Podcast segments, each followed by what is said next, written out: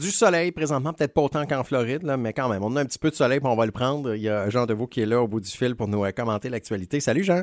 Salut Yannick, ça va bien, vous Ben deux? oui, ben oui, ça va super bien. Pour revenir avec ce qui s'est dit hier concernant euh, le système de santé, il y a eu conférence de presse, on en a appris plus sur les, euh, les, les, euh, bon, les ce qu'on veut faire, en fait, le gouvernement, ce que le gouvernement veut faire pour améliorer le système de santé au Québec. On s'en est parlé hier, ce qu'on prévoyait qui allait être annoncé aujourd'hui.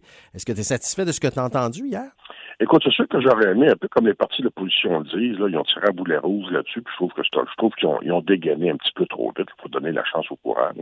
C'est sûr qu'il n'y a pas de chiffre, qu'on s'entend, ça n'a pas vraiment été chiffré. Tout ce qu'on sait, c'est que M. Dubé a au-delà de 5 milliards là, pour travailler d'ici les trois prochaines années, donc ça donne quand même une certaine flexibilité financière. là. Mais moi, ce que je retiens dans tout ça, c'est que premièrement, on a regardé tous les rapports qui se sont faits avant puis qui n'ont jamais été considérés, puis qui étaient du très, très bon travail, surtout le rapport de M. Michel Carr, le rapport Carr, qui avait beaucoup, beaucoup de bonnes solutions qui ont été reprises par M. Dubé, et il le dit lui-même que c'était presque une honte que les gouvernements précédents, là, incluant là, euh, n'aient pas été plus vite dans les recommandations de ce rapport-là.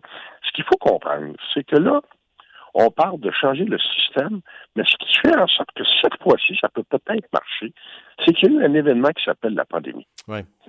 Et on s'entend que tous les acteurs du milieu, autant au niveau professionnel, là, que ce soit les médecins, les infirmières, euh, les travailleurs de la santé, qu'au niveau gestion, les gestionnaires, là, on s'est aperçu que le système marchait tout croche. Je pense qu'on n'a pas besoin de rappeler l'hécatombe des CHSLD. Je pense qu'on n'a pas besoin de rappeler qu'on est une des, on est un des pays au monde, dans les pays développés, où il y a le moins de lits par 100 000 habitants d'hôpitaux, malgré tout l'argent qu'on met dedans, on a un des budgets les plus élevés.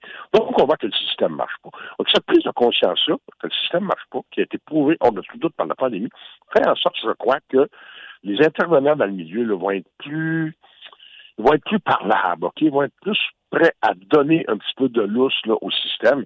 Et moi, ce que je retiens, c'est vraiment, je pense que bon, on s'entend que la fin du fax, là, il est à peu près Ouais. temps que ça arrive. Ouais. là. Et on s'entend que la décentralisation de tout le réseau de la santé vers les milieux de travail, vers les milieux où on donne les soins, c'est ça qui est prioritaire, c'est ça qui est essentiel. Tu peux pas avoir un DG qui est à Trois-Rivières, OK? Je vous donne l'exemple de Trois-Rivières parce que c'est notre région, là, et s'occuper comme il faut d'un CLSC qui est complètement à l'autre bout de la région.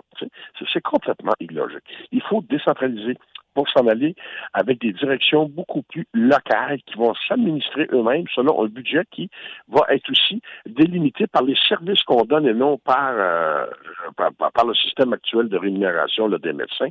Donc, c'est un gros chantier. Les médecins, hier, je pense qu'on réagit très, très positivement. Ouais. Écoutez, il y a super de belles occasions là. Euh, Je parle, les spécialistes ont dit la même chose. Les infirmières ont, ont, chipoté un peu hier. Bon, le parti d'opposition disent que c'est sûr que c'est une plateforme électorale. Et évidemment que c'est une plateforme électorale. On était cinq mois des élections. Yo! Ouais, ouais, mais c'est sûr, les élections s'en viennent. on, on fait de la politique au Québec. Là. Quand on a des élections au mois d'octobre, c'est clair que ça va avoir une certaine saveur préélectorale et c'est tout à fait normal. Les libéraux feraient pareil, autant que Québec solitaire puis le Parti québécois. Écoute, moi, je regarde ça, là, un guichet unique, OK, avec plus de lits, la fin du télécopieur puis la décentralisation, là, juste ça, là, Ça va aider. je pense que ça serait énorme, énorme, énorme. En fait, ce qu'il faut faire, c'est multiplier les portes d'entrée. Là. là, pour l'instant, à cause que tu as quoi? Officiellement, 245 000 Québécois qui n'ont pas de médecin de famille, mais en fait, Mhm. on sait que c'est plus qu'un million. hein, Ouais. Parce qu'il y en a beaucoup qui ont un médecin de famille qui ne peuvent pas voir. là.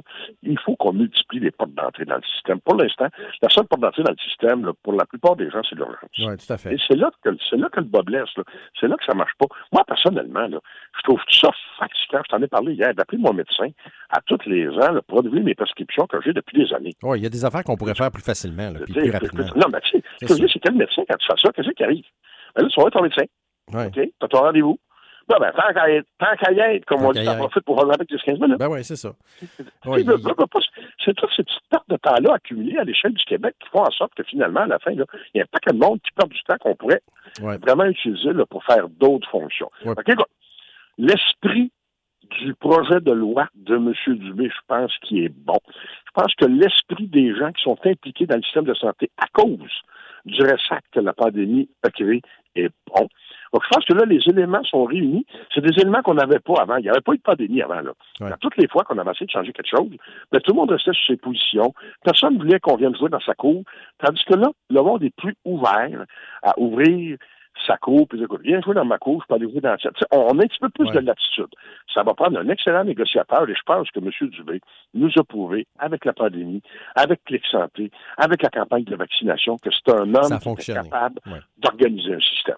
Écoute, on va laisser la chance au courant. En tout cas, je trouve que c'est plus prometteur que tout ce qu'on a vécu auparavant. Oui, tout à fait. Puis euh, vraiment, comme tu dis, avec euh, la pandémie, on dirait que ça a créé un sentiment d'urgence. On a vu qu'il y avait des choses qui ne marchaient pas. Puis là, on s'est dit, là, il faut régler le problème. Euh, c'est ça. tout le monde est conscient qu'il y a un problème. on ne peut pas le nier. Ça a coûté trop cher en mort, en malade. Il faut vraiment qu'on règle le problème. Ça, je pense que tout le monde a de la bonne volonté de ce côté-là. Donc ça, c'est une grosse donnée là, dans le changement là, culturel du réseau de la santé, là, que le monde au complet impliqué dans ce réseau-là soit conscient que la job n'est pas bien faite. Pour toutes sortes de raisons, on n'a pas le, blâme sur personne. Ben, il faut régler ça. Tout à fait. Eh bien, Jean, merci d'avoir été là encore une fois ce matin. on se retrouve demain, même heure, pour un autre commentaire. Donc, bien sûr, sur nos ongles de Candy Pop 103. Merci, euh, Jean. À demain. Salut, bonne journée. Salut, bonne journée.